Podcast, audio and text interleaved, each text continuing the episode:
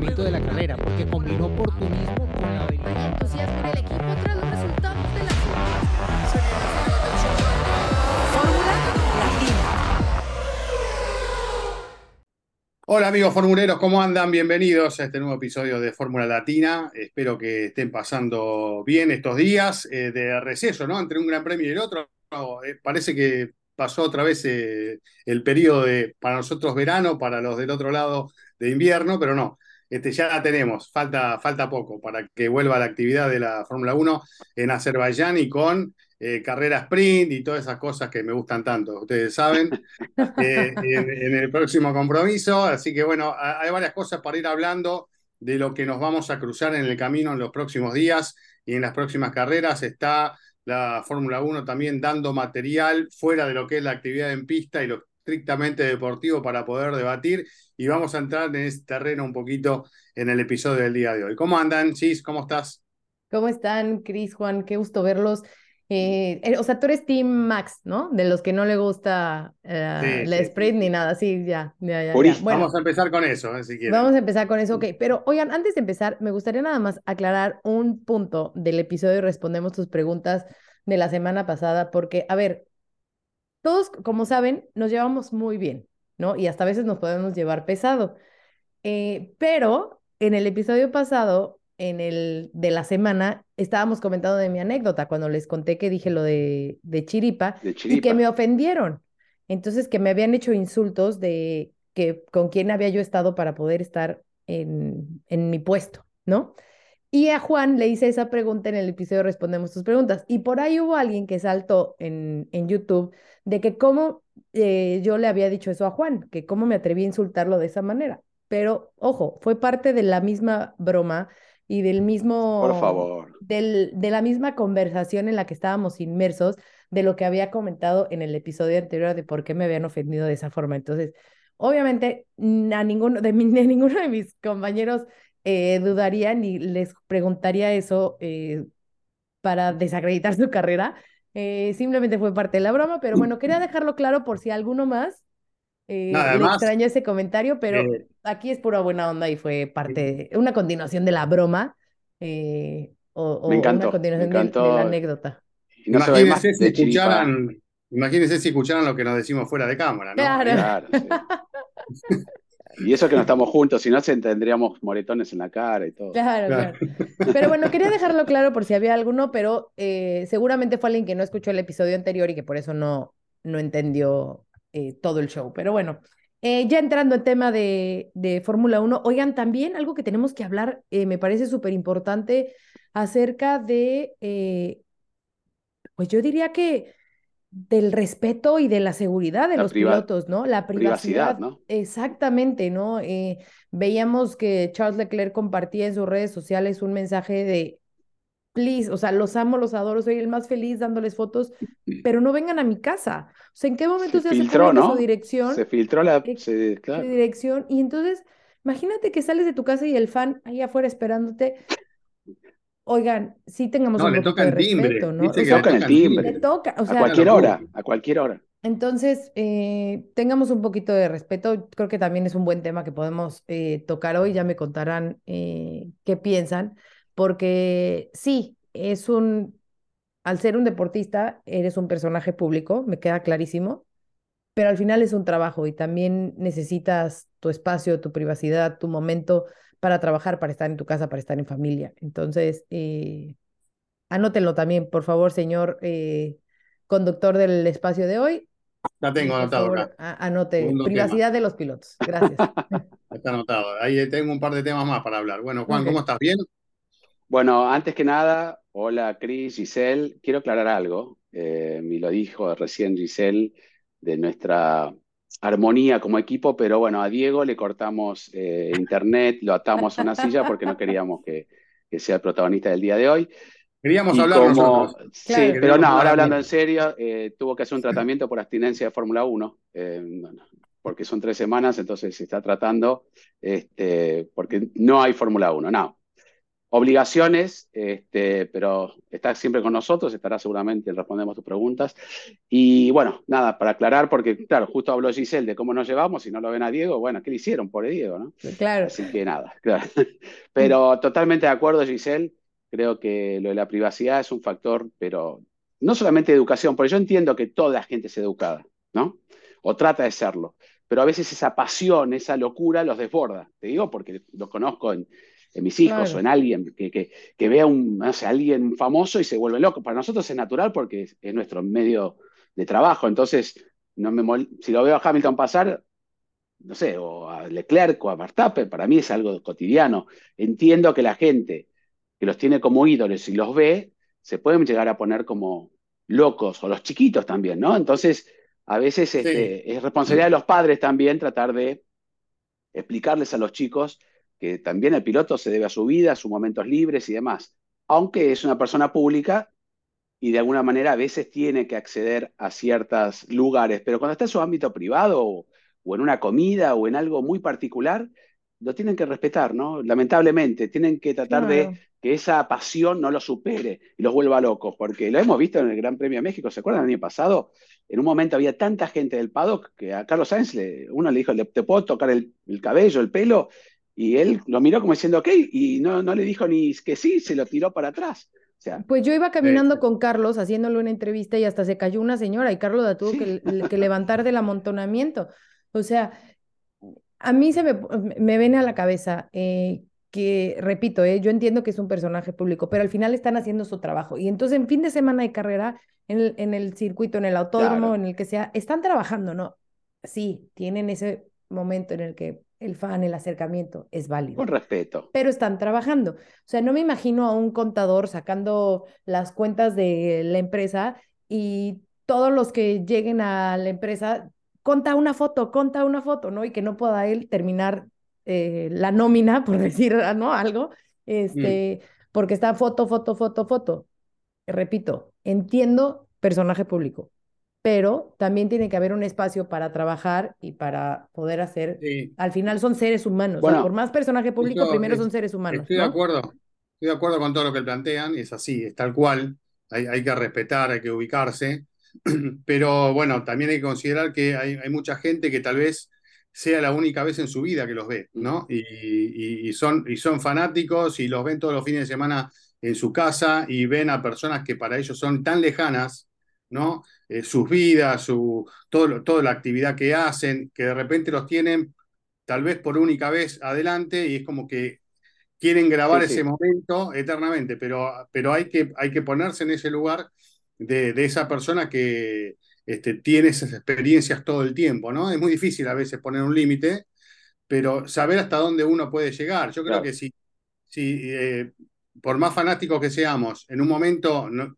paramos la pelota, como se dice habitualmente, y pensamos en la situación, tal vez nos cambia la forma de actuar, ¿no? Y- Y, esperaremos la oportunidad, y si no se presenta la oportunidad, y bueno, nos sacaremos una foto a lo lejos, o veremos cuál es la, la manera más adecuada de poder hacerlo, pero eso de andar eh, eh, cayendo encima de, lo- de los pilotos, o interrumpiendo momentos de, de un- de una reunión, una charla personal o de una cena familiar. Eso es a lo que me Hay refiero. momentos y momentos. También los pilotos tienen que eh, entender, como, como cualquier figura pública, lo que decía Gis, que ya su vida cambió, que ya son eh, públicos, que si vos salís a comer en un lugar, vos ya sabés que sos Claro. conocido y que va a haber gente que quiere llevarse un recuerdo tuyo, porque estás yendo a un restaurante público, te vas a cruzar con gente que, se- que, que te va a reconocer y que va a querer llevarse un recuerdo. Entonces eso... Pero entonces que espérate a que termine de comer. Claro. Exacto, exacto. Bueno, hace poco pasó con No Messi, es en ¿no? En cualquier Argentina. momento. Exacto, pasa con Messi, imagínate, se enteran. Había dos mil personas afuera del "Acá está restaurante. Messi", Claro. Y Messi no estaba, y se llenó de gente y no estaba Messi. No, bueno, en un momento Messi eh, le dicen que se podía salir por la puerta trasera del restaurante y él pidió salir por delante, por lo menos para saludar a algunos fans, obviamente con una escolta de gente y todos tirándosele encima. Y tuvo que hacer un recorrido de 20 metros hasta el coche, no sé lo que era. Había mil personas en, fuera del restaurante. Pero bueno, a mí me pasó que se filtró mi dirección. Yo me quedé sentado como cuatro días en una sillita a ver si venía alguien. No pasaba nadie. No vino nadie, nada, no pasó nadie, me, me- me tiraban piedras.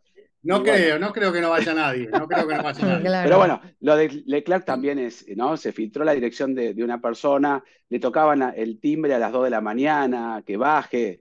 Hay que ser un poquito, ¿no? Este, sentido común. Eh, nosotros hemos estado en Japón, saben lo que son los fanáticos japoneses, pero es el país del respeto, ¿no? Y Claro. ustedes saben que cuando va un piloto, no se le acercan, todo es pidiendo por favor, aunque son súper este, fanáticos, hay una, bar- una vallita de plástico que pueden saltarla cualquiera y no saltan.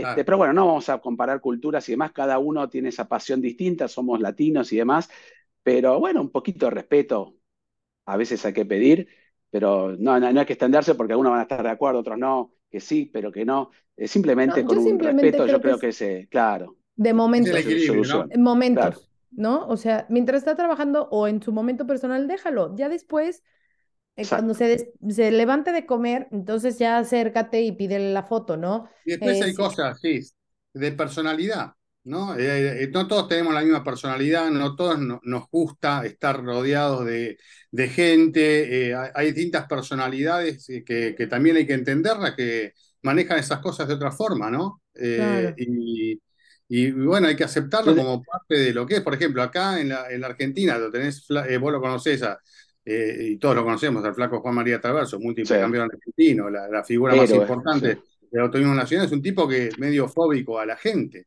Este, si bien eh, comparte toda la vida, ha compartido momentos y demás, pero cuando se rodea de mucha gente, se siente mal, ¿no? Quiere salir de esa situación y esas cosas pasan también, eh, y también hay que tenerlas en cuenta. Pero eh, no por ¿Puedo eso, algo? hay ocasiones en las que uno se puede llevar un recuerdo y también compartir con, con su ídolo. Puedo decir algo, en, en un gran premio de Canadá hace muchísimos años, yo era muy chiquito, pero todavía creo que me lo acuerdo, porque Ah. uno cuando es bebé no se lo acuerda.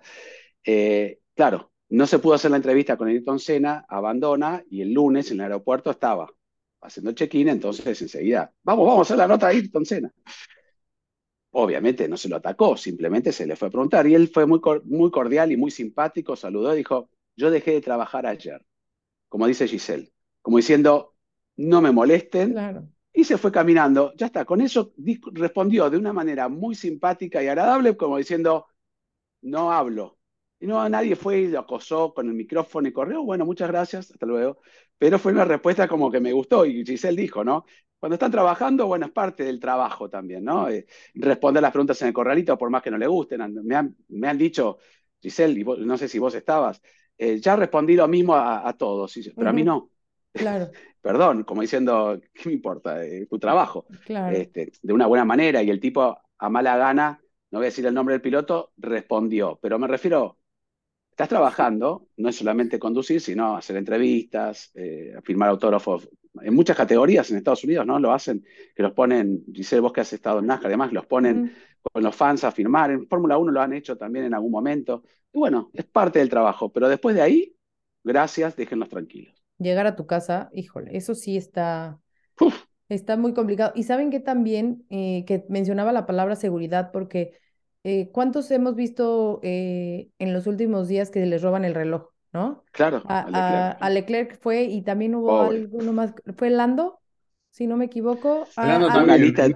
Tengo una lista acá ¿no? de todo lo que le ha pasado a Leclerc desde el año pasado ahora. Una limpia. Mira, si estuviéramos en México, le lo llevaríamos a Catemaco, que es Sí, un lugar en que que Veracruz lo, para, lo para las que, limpias. sí, Sí, sí, sí, sí, sí. Pero, urgente, pero ¿eh? bueno, es un poco, te digo, entonces privacidad y seguridad también, ¿no? Entiendo que ahora con, eh, creo que ya Drive to Survive tiene el lado bueno y el lado malo, ¿no? La parte positiva, obviamente, todo este público que está trayendo a la, a la categoría y que, por supuesto, eh, hace que en todo el mundo la Fórmula 1 sea vista de una forma distinta y, y mu- mucho más aceptada, pero también ahora son mucho más conocidos, ¿no? Si ya de por sí eran eh, muy conocidos, ahora son mucho más conocidos, entonces creo que esto está provocando este tipo de, Sí. de cosas como lo que vimos en, en Australia, que yo les decía, o sea, lleva años el Gran Premio de Australia y nunca había pasado lo que pasó este fin de semana, sí, que se de robarse los letreros, de eh, saltarse a la pista, entonces partimos del respeto para todo. Sí, no, decía que eh, en muchos casos también, cuando vos tomás la decisión, me faltó decir esto, cuando tomás la decisión de salir a algún lado público, eh, sa- saber que estás expuesto a estas situaciones. Y si no, bueno, tenés la opción de quedarte en tu casa o de buscar o ir a otro lugar, a la casa de un amigo, a alguien, a un lugar donde no te moleste nadie, ¿no? Iba a decir, Esa Charles opción- no tiene la opción de quedarse en su casa. ellos tienen las posiciones, no, está. pero bueno, están- no, cuando ya vienen a tu casa sí, ya es súper invasivo y eso no, no se puede permitir. Pero bueno, son cosas que suceden. Este, primer tema, entonces ya, ya desarrollado, porque arrancamos con eso Bueno, sí. y, y este, y, y lo dejamos ahí.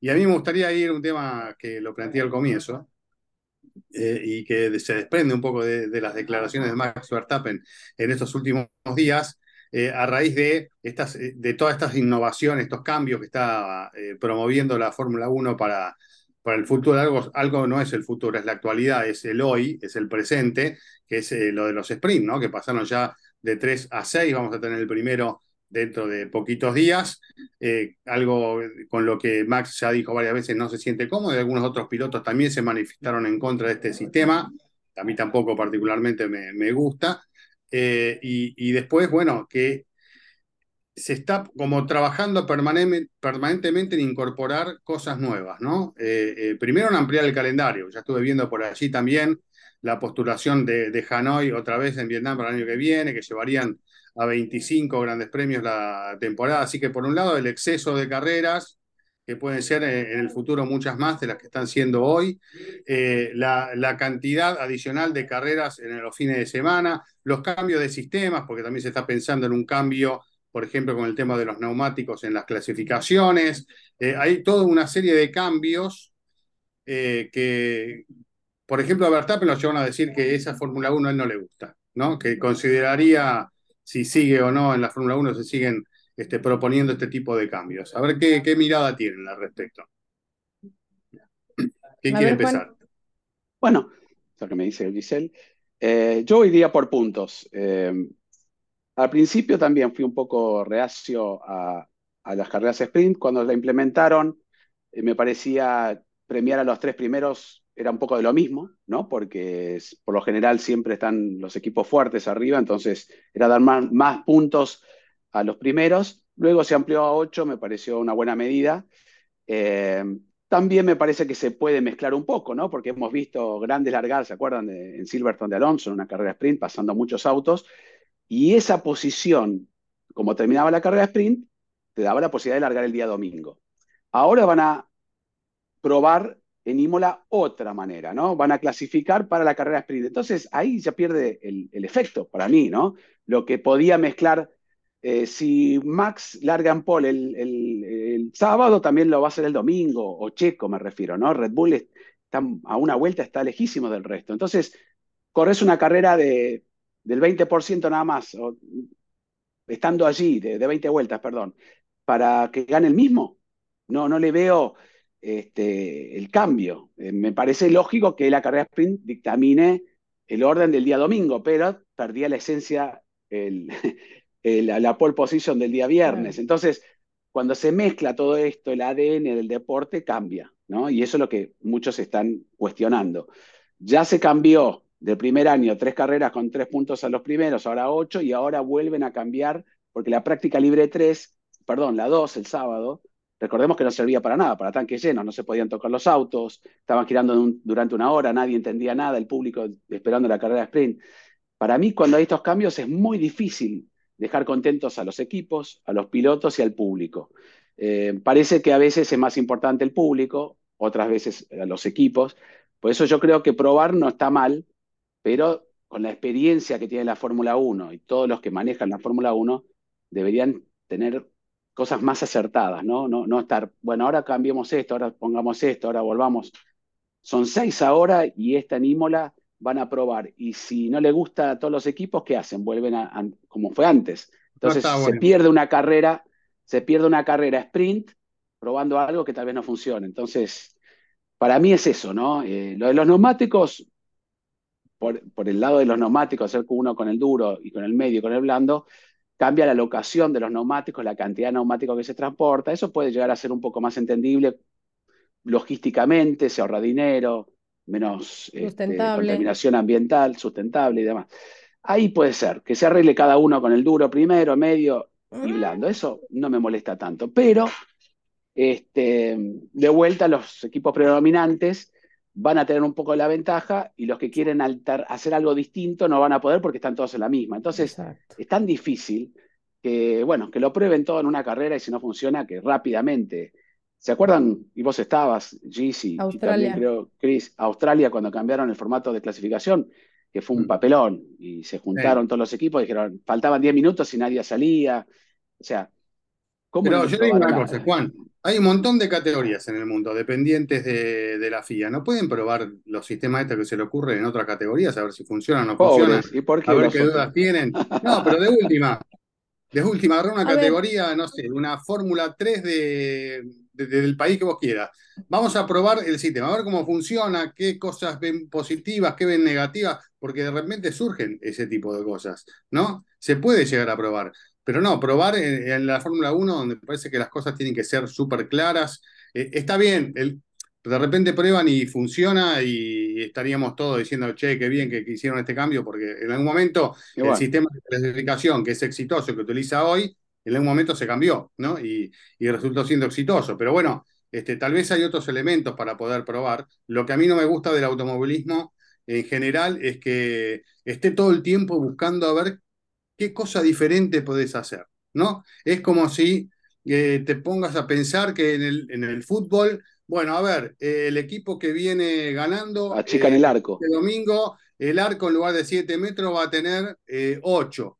Va a medir un metro más de ancho para que sea más fácil hacerle un gol. El otro no, va a empezar con eh, 2 a 0 arriba porque no, y ya está, ¿no? Eh, cambiamos la regla de la cancha, la cancha de este va a medir me- menos que la del otro, y, y, eh, si- así es así. Si no se va a hacer automovilismo a otros deportes, en otros, hay otros deportes que donde las reglas son todas las mismas, el tenis son las mismas, el vóley se juega igual en todos lados, eh, eh, el fútbol también, hay un montón, de- pero el automovilismo no. Donde vos vayas, todas las carreras son diferentes, los reglamentos son diferentes, tenés que ser, no sé, un, un especialista en reglamentos para entender cómo, cómo corre cada categoría el fin de semana. Y el que está encima de todo esto, encima hay veces que se te pasan cosas. Imagínate la gente que se sienta el domingo a ver una carrera y le cambian las reglas todo el tiempo, ¿no? Me parece que hay que ir al revés, hay que tratar de unificar un poco el automovilismo internacional, desde la categoría de turismo hasta la Fórmula 1, como para que sea más fácil de entender por parte de todos, ¿no? Sistema de puntaje distinto, todo diferente. Hacemos una carrera, no la hacemos. No, no va. Para mí el camino Cristian para presidente, Cristian para Me presidente. gusta, ¿eh? Oigan, a Vamos. ver, a mí la parte de la, de la clasificación no me gusta por un poco lo que comentaba Juan, ¿no? O sea, los equipos que difícilmente llegan a Q3, pero que en una de esas, con un neumático suave, hacen una gran vuelta y se llegan a, a colar, ya no lo vamos a ver, ¿no? Porque si todos in- inician la sí. Q1 con neumático duro, Williams, pues entonces ya, o sea, olvídate de esas sorpresas, de esos destellos, no van a existir porque claramente los equipos más rápidos o los que siempre están encabezando las primeras posiciones van a poder ir avanzando conforme el, el compuesto que vayan modificando, ¿no? Entiendo la parte sustentable, me parece increíble, pero creo que va a afectar eh, bastante en la cuestión del espectáculo o de las sorpresas que pueda eh, proporcionar la sesión de clasificación. Y ahora, respecto a lo de Max Verstappen, creo que lo único que coincido con él es el tema de, a lo mejor, a ver, creo que la Fórmula 1, claro, está buscando este espectáculo para, para la afición, ¿no? Que un fin de semana no sea tan eh, práctica, práctica, práctica, que todo se espere para, para la carrera, que incluso para mí la quali se me hace, wow, me emociona muchísimo, pero bueno, eh, que sea un poco así. Entonces, Max decía, entonces, ¿por qué no mejor reducimos el fin de semana? ¿No? O sea, quieren más show, entonces a lo mejor poner menos prácticas y entonces se, se hace un fin de semana más compacto y tienes más oportunidad de llegar, vamos a decir así, más rápido al espectáculo, ¿no? A lo mejor tener un viernes de prácticas, este, o, o viernes día de medios, sábado una práctica en la mañana, en la tarde clasificación y domingo carrera, no lo sé, eh, buscar la forma de que sea más compacto, tampoco, sinceramente, creo que por lo que hemos visto en otras categorías, tres prácticas creo que son bastantes. Eh, claro que en todos hay cosas que probar y que cada, en una la aerodinámica, en otra eh, tanque lleno y tandas largas y la vuelta de clasificación, pero se puede hacer en programas más cortos, ¿no? Sí, pero es difícil eso, porque el piloto que, que no tiene experiencia, que se suma a la Fórmula 1, ¿cuándo manejan Fórmula 1? Están prohibidas las pruebas. Eh, le sacás la, la primera práctica libre que de repente la puede llegar a tener como para hacer más kilómetros, sentirse más cómodo en el auto, tener Pero poco en, algo, en- algo más de en- en dos experiencia. prácticas no lo puedes hacer, por No, ejemplo. va- no, pero eh, eh, los, los que se van incorporando eh, de repente tienen la chance de sumarse a la... Tienen que esperar ser pilotos titulares para tener más, más tiempo sobre la pista, si no, no pueden probar prácticamente, salvo aquellos eventos Entonces, que de, le den a los novatos más tiempo de pretemporada. Bueno, pero Bueno, Pasa que- agregar más pruebas durante el año, que lo que buscan justamente es sacar pruebas para, va en contra un poco de lo que se está haciendo. Yo no veo mal que haya, tal vez tres prácticas libres sea una exageración. Dos. Tal vez con dos está, eh, con dos está bien, pero que haya dos entrenamientos, porque yo he escuchado decir también a Dominicali no, porque los entrenamientos no, les- no le importan a nadie. Bueno, no tiene nada que ver, le tiene que importar al ingeniero por entrenamiento para el equipo. Es para el equipo, sí, para el piloto. ellos dicen que en Fórmula si no lo 2 quiere ver nadie, que no hay tanto entrenamiento, hay uno solo. Pero en Fórmula 2 hay cuatro mecánicos por auto, en la Fórmula 1 hay 200, 145 millones de dólares de presupuesto, o sea, cada categoría eh, es distinta. Lo que yo Claro. estaba pensando, ahora se me acaba de ocurrir una idea, por eso creo que todos, a medida que van hablando, tantas ideas hay. ¿Sabes la, la cantidad del board de Fórmula 1 de- debe recibir? No solamente las propias, sino cuando hacen encuestas y demás, un millón y es difícil, vos decís, bueno, vamos a hacer esto. Uy, pero se nos van a poner en contra de esto, no, se nos van a... ¿Qué pasa si con los neumáticos, en la Q1, los equipos de décimo puesto para atrás usan el neumático blando y el duro lo usa este, Max- eh, los equipos que tienen más puntos.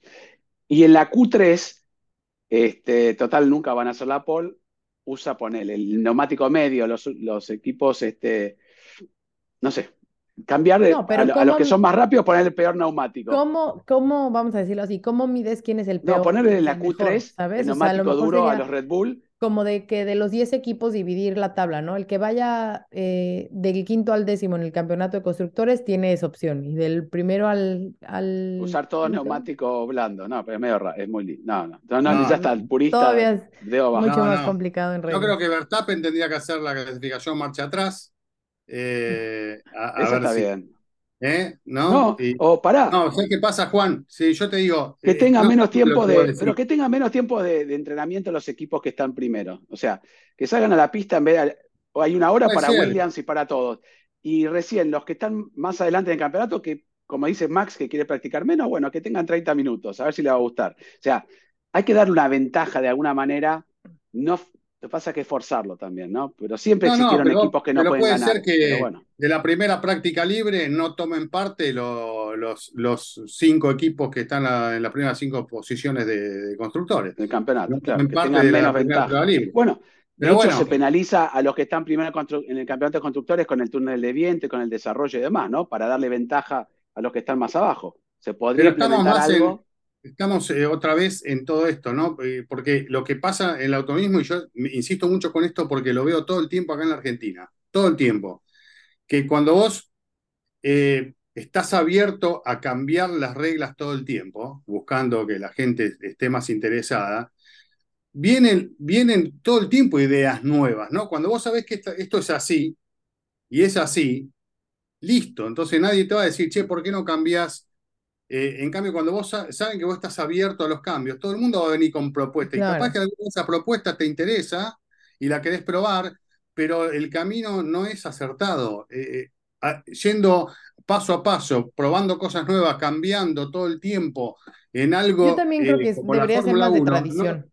No, me parece que, que- que sea un aporte, Sí. no me parece que Bueno, sume, en el tenis quisieron subir la, la red, porque había grandes sacadores y nadie aprobó esa idea porque era cambiar la esencia del deporte. Es como decía Chris con el fútbol, ¿no? Claro. Este, es difícil, es difícil. Yo creo que Pero lo que pasa en ese caso, reglas- vos subís la red del tenis, la subís en todas las canchas del mundo. O sea, todo el tenis va a empezar a jugar con la red más alta.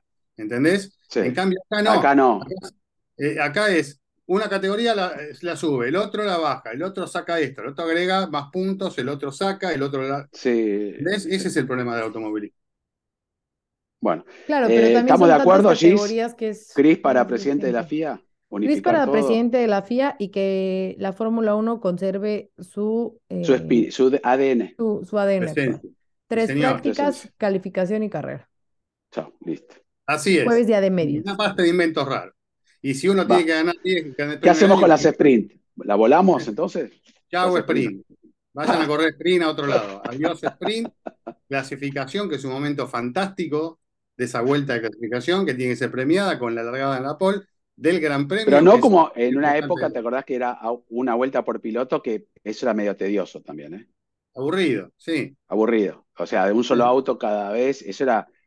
Por eso creo que este, este sistema de clasificación para mí no hay bueno. que Claro, porque hay muchas categorías que todavía lo hacen así. Sí, sí, sí. Pero Para hay un no hay montón de tocarlo. categorías que adoptaron, de, incluso de turismo, este sistema de Q1, Q2, Q3. Está bueno, es algo que ha funcionado. Inclusive las motos también, ¿no? Las motos existen. Claro, que lo adopten todos, que sea así para todo el automovilismo, que baje línea de la FIA y que todo el automovilismo sea así. Eh, y bueno, listo, que vayamos para el mismo lado todos juntos. Así va, va, van a ver que con el tiempo las cosas van a empezar a funcionar mejor. Pero bueno, Bueno, este, sprint sí, ¿eh? Acá me sumo. Yo no. Giselle, sprint. Es que te voy a decir que la, la carrera como tal no me molesta. O sea, el que haya un sprint me parece, eh, me parece atractivo justo por eso, porque puede cambiar el orden de cómo salga el Gran Premio. Pero sí rompe la esencia de que la pole la debe de ganar, eh, debe ser el, el hombre que salga primero en la carrera. Ahora, que quieren cambiar esa regla, entonces justo es nada más, no, no vas a hacer esa mezcla, ¿no? Simplemente va a ser una mini carrera dentro del fin de semana que va a dar Sí. un poco de espectáculo, pero no es que, que vaya a Pero son los tres días con, con algo, o ¿no? sea, La gente que va, lo ve por televisión o hay algo en juego. No sé, eh, es difícil. Eh, por algo, por suerte, no. O, o por suerte no, sé yo, no soy Estefano Dominical y tal vez me encantaría ser, pero para tener el pase VIP y el, el motorhome y comer todo el día, pero no tomar decisión. Mm, bueno, claro. vieron que han sido un poco duros, incluso lo obligaron a, a Jos Verstappen a hacer algunas declaraciones por ¿Quién? eh, cómo ha tratado a, a Max. ¿Pero quién es? No, no, digo, Jos Verstappen. ¿Quién es Jos? Maestro- ¿Quién es? ¿No sabés quién es? El papá de. Max. ¿Eh? Ah, Yo creo uno que corría y, y que lo chocó Montoya cuando venía ganando la carrera en Brasil. Lo conocés, lo conocés desde que nació, creo, más o menos, a Jos. Jos de Boss, le decían. Just the boss. Pero bueno, eh, está siempre todo eso alrededor de Max, de, de- de la crianza de su padre, del- de, algún, entre comillas, maltrato de haberlo dejado solo una vez en una estación de servicio, ¿no? Eh, enojado por el resultado de una carrera de karting. Eh, algo que, que el propio Max Mm. ha, ha reconocido, que también ha forjado un poco su personalidad y bueno, uno puede estar de acuerdo no con esas cosas, pero tiene que ver también un poco con, con la formación y con la personalidad de cada uno, no todos están eh, eh, abiertos ni, ni tienen la personalidad para resistir un, un- un trato de esa manera, ¿no? Eh, en- Las en su frustraciones que hay, ¿no?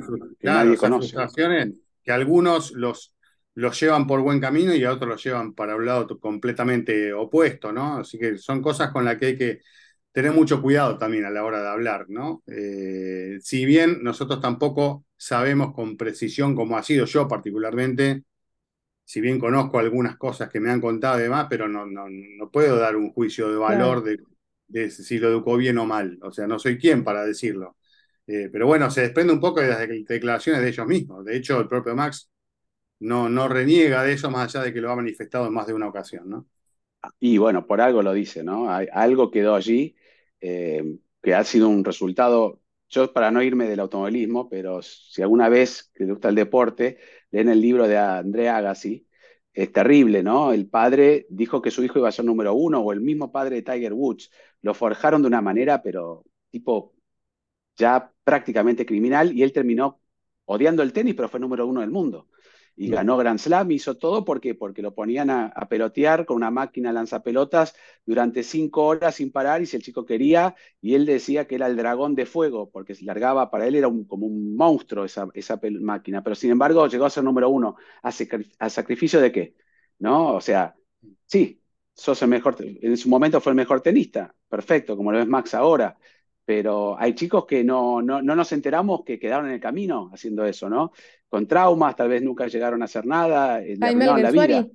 Jaime eso, bueno, fue, Jaime piloto que, porque que lo papá... contó, lo contó Nira, ¿no? Vean el episodio de Nira, que es sí, sí, fantástico. sí. Y o Y la entrevista con Jaime, que también estuvo ya con nosotros, también, y finalmente el chico nunca quiso ser este, piloto, y sin embargo llegó a la Fórmula 1, que es un mérito enorme, pero bueno, es muy delicado, siendo padres, ¿no? Los tres somos padres, sabemos que a mí me encanta el tenis, además del automovilismo, y, y siempre fui propenso a que juegue al tenis, pero llegó un momento que no podía seguir insistiendo, y me ha tocado ir a campeonatos de menores y ver otros padres que yo digo, wow, yo no quiero ser así. No, no. Claro. No, El no. padre metiéndose, yo casi peleándome con padres cuando el chico tiene ocho años jugando al tenis, ¿no? Entonces, en el deporte sucede en todas las disciplinas, fútbol y demás. A veces la necesidad del padre de, de que De sea sanar el, el deseo La él frustración del pudo padre. la frustración, tal vez, ¿no? El propio Max. Sí. Imagínense que la satisfacción que puede tener Jos Verstappen de que su hijo sea doble, dos campeón del mundo, doble campeón del mundo, perdón, y que vaya por el tercer campeonato y que haga récords y récords. Este, claro, él no lo pudo y lo está haciendo con su hijo. Max es un hombre fuerte, le forjó la, el, la- el carácter, pero hay gente que no se la forja, se lo arruina, ¿no? Se lo, lo destruye Exacto. para toda la vida. Sí, yo sí también he escuchado, eh, ya sabes, el, el eh, Radio Paddock, que escuchas historias de cómo fue Joss con, con Max, de cómo le ha ido forjando ese carácter, de cómo lo ha tratado para... A ver, no es casualidad el tipo de acciones que hace Max al volante, ¿no? O sea, lo hemos platicado aquí un millón de veces, el quiero ganar todas sus respuestas de yo no estoy aquí para ser segundo lugar en una carrera cuando gana todas. O sea, ese tipo de, de, de mentalidad no es que Max la aprendió en, en el kartismo o la aprendió en, en su carrera en el Sí, automovilismo, nació ¿no? así. O nació así, no. No, nació no, fue fue- educado así, perdón. Claro, fue, fue educado así, fue, fue, fue hecho de esa forma, eh, en una, vamos a decir así, como una crianza bastante, bastante, em, Rígida. quiero, sí, rígida, va- vamos a usar esa palabra, porque eh, cuando estás hablando de estos temas hay palabras que a lo mejor podrían sonar un poco Sí, después alguien te va a criticar. dura, claro, y van a decir que yo estoy diciendo que, que yo seré un mal padre o algo así. Y no, no, o sea, cada quien tiene su forma de aplicar en este, hasta ahora, al parecer, Max disfruta ser piloto, ¿no? Y a su forma y a su manejo. Y creo que eso es la parte fundamental, ¿no? Mientras Max lo esté disfrutando y que lo haga porque a, él le gusta, esté increíble, ¿no? No como el caso Sí. que mencionabas de Andrea Agassi. Pueden ser los mejores, pero si no les gusta, y creo que eso es fundamental, ¿no? El tema es que no soportan la- la frustración de, de no ganar, ¿no? Eh, Exacto. Tolerancia a la frustración es como que la, la asignatura que le faltó ahí a Joss trabajar. Claro, pero bueno, él trabajó en eso justamente, de que no se conforme con, con el segundo puesto, que sí, lo Don't único es under primero, pressure. ¿no? Ujú. Exacto, y, y lo vemos, porque cuando le toca ganar a Checo, lo vimos ahora hace poquito, lo vimos también en otra ocasión, eh, eh, siempre después de ese acontecimiento, de un Checo primero y Max atrás, vienen una serie de situaciones eh, que muestran cómo son, ¿no? Eh, cómo eh, No pelean para que eso eh, se revierta, para que eso no vuelva a pasar, porque esto, por lo otro, por las caras este, largas y todas esas cosas se viven y la vamos a volver a vivir en la próxima que en condiciones normales pueda ganar Checo y, y no gane Max. Esas situaciones de tensión se viven y, y las trasladan al equipo y las quejas y los reclamos, porque forman parte de, de un poco de la esencia de cómo son ellos. Pero el, resultado vale, entonces. Bueno, por eso. O no es uno crió al hijo de esta manera. es- No, son eso. así. Sí, sí. Y, y hoy en día yo debe, de- debe decir, sí, bueno, lo- mi crianza dura en algunos momentos o estricta en algunos Claro. otros, dio el resultado.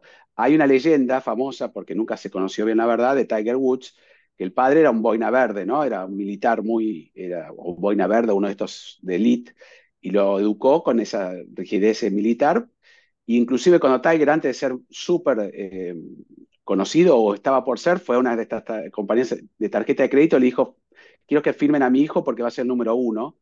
Y aparentemente, bueno, lo, lo firmaron y miren lo que fue Tiger Woods, el récord en, en, golf. Pero decía que el padre, eso es difícil de creer, se ponía la pelotita con el tee en la boca y Tiger le tenía que pegar sin romperle la cabeza al papá, ¿no? O sea, miren lo que es, es una leyenda, pero miren la presión del chico, o mato a mi papá o le pego la pelota. Entonces, alguno va a decir, eso es mentira. No, por eso estoy diciendo, es una leyenda. Muchos, como no se conoce bien la historia, pero miren lo que llegó a ser Tiger Woods, ¿no? O Max Verstappen, o el propio Andrea Gassi, como puse, y los ejemplos que habrá. Rafael Nadal, que era derecho y lo obligaron a jugar con la zurda, ¿no? Y, lo forjaron. O sea, el tema para llegar, por ejemplo, las hermanas Williams, las hermanas, sí, las hermanas Williams, o sea, Serena eh, creció con esa mentalidad competitiva para vencer a Venus. O sea, aunque sean hermanas y era su par, pero ella su misión era siempre vencer a Venus y vencer a Venus y vencer a Venus. Y el papá le metió esa idea, o sea, y, bueno, eh, por ejemplo, en la película, ¿no? Que le dice, claro, Sir, Venus, no, va, Richard, Venus va a ser eh, muy buena, pero tú vas a ser la mejor, ¿no? The greatest. con tu hermana, ¿no? Estás compitiendo con tu hermana, qué locura. Sí, sí, sí. Bueno. Bueno, forma parte un poco de, Mm. también de, este mundo tan elitista de tener que esforzarse en esos niveles para poder llegar, porque si no, no llegás, ¿no? También eso está, es, es, otra pata de, del mismo camino.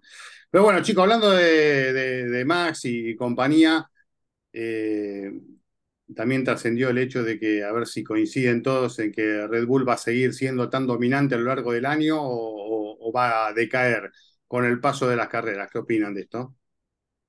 Bueno, yo creo que, y espero, sinceramente, eh, que no, no que decaiga, pero que a lo mejor los otros puedan encontrar eh, una mejora y que así por lo menos sea más competitiva esa, esa parte. Si bien tenemos bastante compacta esa parte media de la tabla, pero que ojalá se pueda, eh, se puedan acercar más Aston Martin, Mercedes. Yo creo que Mercedes no está tan mal como dicen creo que está mejorando bastante. Si bien el Albert Park los ayudó, pero creo que eh, van a estar ahí peleando por el segundo lugar con, con Aston Martin y ojalá esa brecha se pueda acortar, ¿no? Con los, con los Red Bull. Lo hemos platicado aquí en distintas ocasiones, el tema de eh, la penalización en el túnel de viento eh, por, la, por haber superado el, el tope presupuestario ojalá, ojalá que la sanción realmente les, les perjudique para, o sea, en favor de la competencia, ¿no? No que no quiera yo ver a un, eh, a un Red Bull dominador o un Red Bull, vamos a decirlo así, eh, un Max o un Checo eh, ganando, pero sí me gusta más una Fórmula 1 competitiva, ¿no? Una Fórmula 1 en donde no sepamos quién va a ganar. Entonces, ojalá, ojalá tengan razón y que... Claro. Pero ya ves que cada quien eh, va, va hablando según lo que, lo que va, este, va viendo y también han dicho que, que están todavía ocultando, ¿no? Que Red Bull todavía tiene bastante para, vamos a decir así, como que todavía puede abrir más el agua y un dejarla... Eso al principio de Pero, entonces, bueno, pues... Puede, sabe, puede ¿no? ser. Yo creo que este receso, porque es un receso, Uh -huh. tres semanas sin Fórmula 1, tal vez no beneficia tanto a Red Bull, o sí, porque puede mejorar todavía esta joya del RB19, pero ayuda a los que venían atrás, ¿no? Eh, tanto a Mercedes como a McLaren, algunos que no encontraron, pero con la información de estas tres primeras carreras pueden encontrar algo, porque no se encuentra solamente en la pista, se encuentra con el trabajo. Si hay carreras seguidas, no hay ese respiro, ¿no? Se pueden hacer partes, por más que hay un límite presupuestario, yo creo que esto no le conviene a Red Bull, ¿por qué? Porque vos cuando venís ganando y, y te des este auto, querés que sean todas las carreras rápidas y meter todos los puntos que puedas, como pasó con Ferrari el año pasado, recuerdo, ¿no? Eh, Max, eh, Charles Leclerc tenía el mismo resultado en las tres primeras carreras que tuvo Hamilton en el 2021 y Max el año este año. O sea, ganó Hamilton en el 2021 la primera, segundo la segunda y ganó de vuelta la tercera. Lo mismo hizo Leclerc y lo mismo hizo Verstappen. La única diferencia que en el 2021 y en el 2022 no fue ni campeón Hamilton ni campeón este Charles Leclerc. Todo indica que va a ser distinto. Va a estar Checo peleando allí con, con Max Verstappen. Pero tal vez ojalá que ayude, como decía Giselle, a que se recuperen un poco los que vienen detrás, incluyendo a Ferrari, que es la peor el peor inicio de temporada, el de 2009, que ellos no habían sumado en tres carreras cero puntos, pero ahora es un desastre, sobre todo para una persona que estamos mencionando, que el año pasado de las tres primeras carreras ganó dos y en una salió segundo. Ahora ni siquiera sumó en dos carreras y que tiene un séptimo puesto nada más. Charles Leclerc, seis puntos, imagínense. Es un desastre lo que le ha sucedido a Charles Leclerc. Ojalá que Ferrari pueda encontrar algo este, para poder acercarse. Y como dijo Gunther Steiner, que acaba de cumplir años también hace unos días, eh, esa penalización de túnel de viento y penalidad y demás que mencionó Giselle puede llegar a afectarlos ¿no? en desarrollo. Ellos están limitados por ser campeones a muchos beneficios y los que vienen atrás también pueden aprovechar ello, incluyendo este, más tiempo de, de muchos desarrollos y demás. Así que ojalá.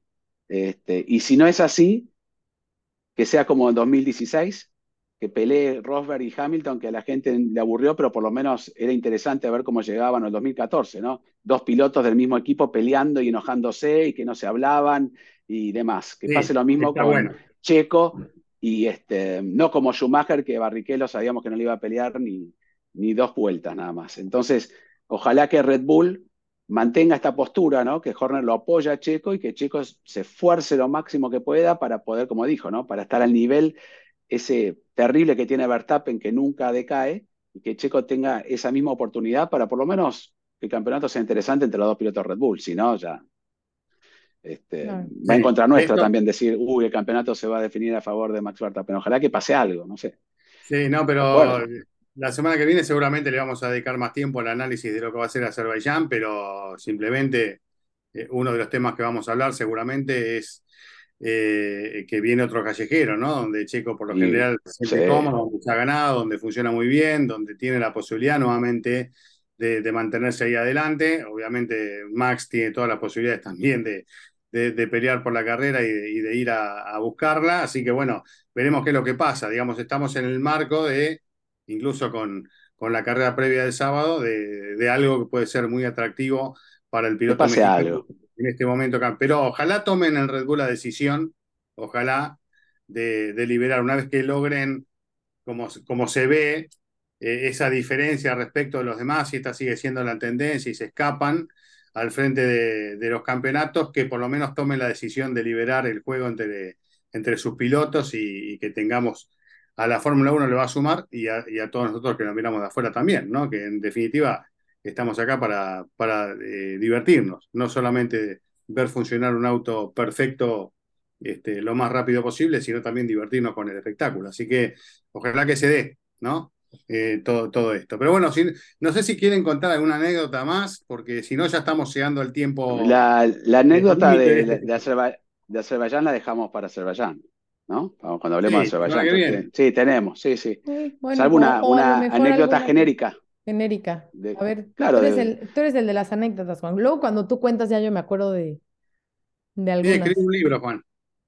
Un libro de Sí. anécdotas. Sí, se me inspiró Nira. Este, pero ¿Sabes bueno, que a mí en algún cuando momento me dijeron, cuando cuando deje de tener este pase, eh, voy a contar. Si no, Cuando- cuando vaya a poner molinete, va a ser tú, tú, tú, tú. Cuando Venga, empecé señor, ¿qué a cubrir? Fórmula 1, alguien me dijo de que deberías de escribir un libro con todo lo que te ha pasado. Y yo, no, hombre, se- me dice, vas a ver, pasa el tiempo y la memoria Es cierto. es. Y yo, ay, Es decir, hay que Obvio- cuando uno le va obvio no me acuerdo de las la mitad de las cosas. O, me- o Eh, necesito Bueno, Chris me acaba de decir, para- contá una anécdota y ahora no se me ocurre ninguna, imagínate. Típico. 400 jar- grandes premios y no se No, me ocurre aparte te digo, uno. Juan, es una buena oportunidad de hacerse unos pesos, porque seguramente te vas a acordar de cosas y vas a hablar, mirá que puedo contar tal cosa. No, no, eso no lo cuentes. ¿Cuánto querés? Y ahí Claro, vamos, llamo por Como teléfono, las ¿no? revistas eh, de, de espectáculos, De ¿no? Que corazón. así de que les dan la llamada de que tenemos esta nota, ¿la soltamos o nos das una lana? Pum, vale.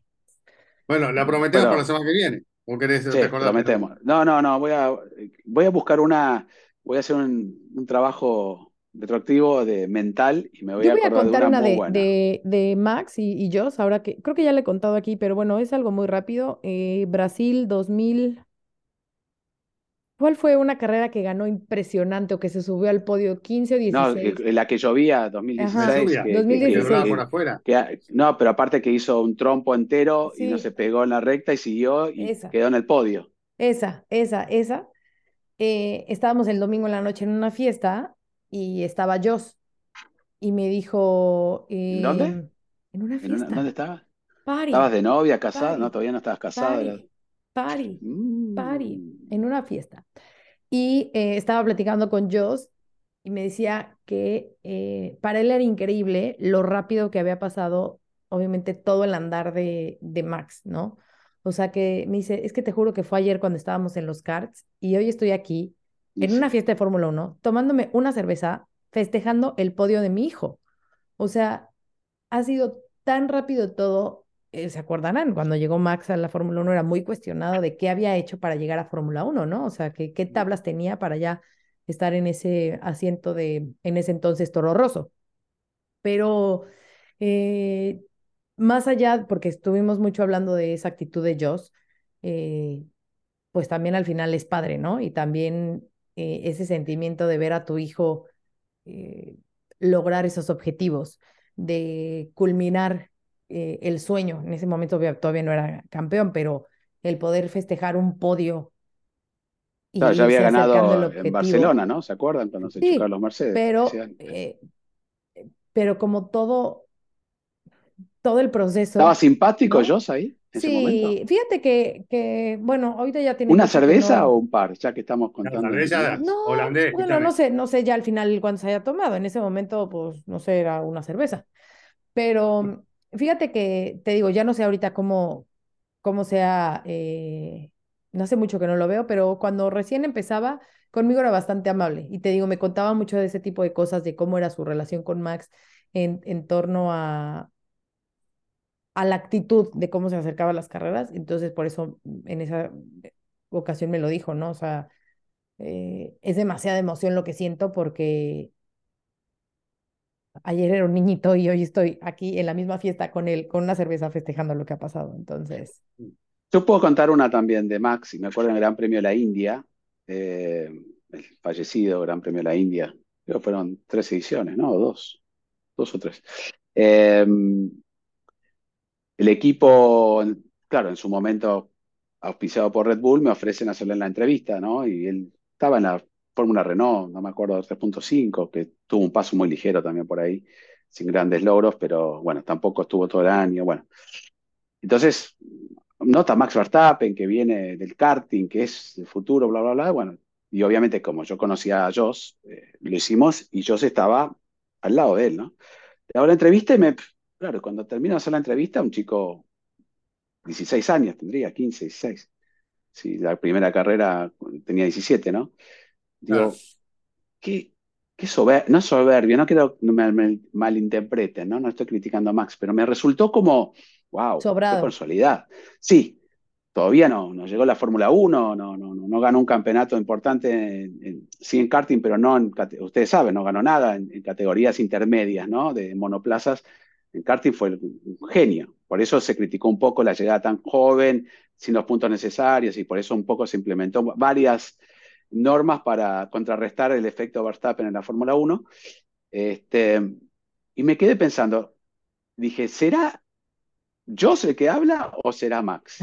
Y hoy, después de muchos años, me di cuenta que era Max, ¿no? Él era así, ya era así, no estaba, está bien, volvemos al mismo tema de la educación y demás, que me parece que, que dio su resultado, pero él fue así, adquirió esa personalidad, esa, esa manera de querer ganar y, y- y- y yo estaba equivocado, no era ni soberbio ni nada, era su actitud la- lo que lo llevó a ser lo que es hoy en día Max Verstappen, Bueno, pero me quedó esa sensación de entrevista. ¿No la podemos buscar, esa entrevista? la voy a Eh, buscar, no, pero te El juro, tema de los me quedó derechos, hay que ver si nos dejan, pero está buena. yo, yo bueno, quiero ver a el Juan. audio, pero, pero la Bueno, no, en que- ese entonces ya lo conocía. Pero Pensé digo, la más- verdad que me, me resultó así como diciendo, wow, ¿será él o es un personaje? Porque a veces lo sabemos de muchos pilotos que no es un personaje, pero no son los mismos Sí. que, que cuando uno lo trata. Entonces, pero me llamó la atención y hoy digo, y confirmo que era tal cual, lo entrevisté en 2014, no me acuerdo qué año fue, no, antes, 2012, por ahí. Sí, porque creo que la India debutó 11 o Sí, 12. fue del 11 al 13 Este, o algo así, ¿no? Sí, 11, 11 al 11. 15, ya ni me acuerdo. O- imagínense, era muy chico, pero ya alto, porque vieron esas peleas con Charles Leclerc en karting, le sacaba tres cabezas a todos, Max. Eh, Físicamente siempre ha sido así bien grande y, y fuerte. Pero bueno, ya que estamos hablando de Joss y de Max, como decía Giselle, siempre me quedó grabado eso y, y- y el tiempo me dio la razón. Eh, así es Max Verstappen. Bueno, Chicos, nos vamos. Muchas gracias. dale. Nos Nos vemos en la la próxima Ah, semana. Mejía, Mejía lo pueden largar ahora. Abran ¿Ya? la puerta. Ah, ¿Sí? ya, ¿Ya? a ver, déjenlo entrar, déjenlo entrar. Déjenlo salir, déjenlo salir. Bueno, chao, chicos. La lengua de adelantamiento de la carrera porque combinó oportunismo con la habilidad. entusiasmo en el equipo tras los resultados de las Fórmula Latina. Política y otros datos. Segunda temporada. desaceleración del crecimiento, tripular la nave del INE, proceso electoral 2024. Política y otros datos. Escucha un episodio nuevo cada jueves en tu plataforma de podcast preferida. Un podcast de expansión.